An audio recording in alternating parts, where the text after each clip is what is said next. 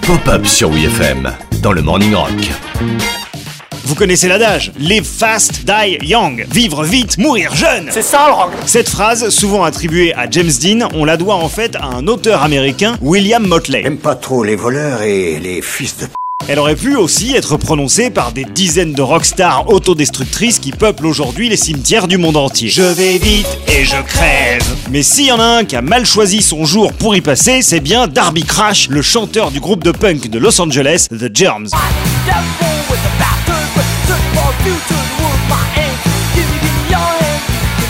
Entre 1977 et 1980, pas longtemps donc, Darby Crash entame une carrière aussi chaotique que prometteuse. Avec son look de carambolage automobile, ses dents de devant pétées, sa tronche de bagarreur et ses cicatrices sur le torse, le gamin a tout pour devenir le Iggy Pop de sa génération et s'il avait survécu, je pense pas qu'il aurait fini par enregistrer des albums de reprise de Henri Salvador. Voilà les pays du matin commun.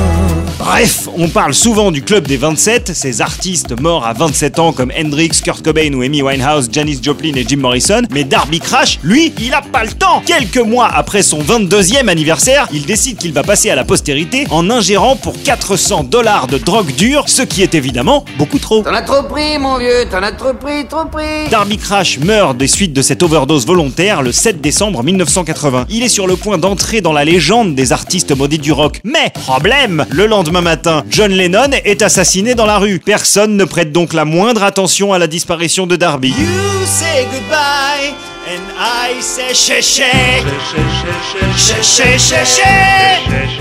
I don't know why you say goodbye. I say she she. She.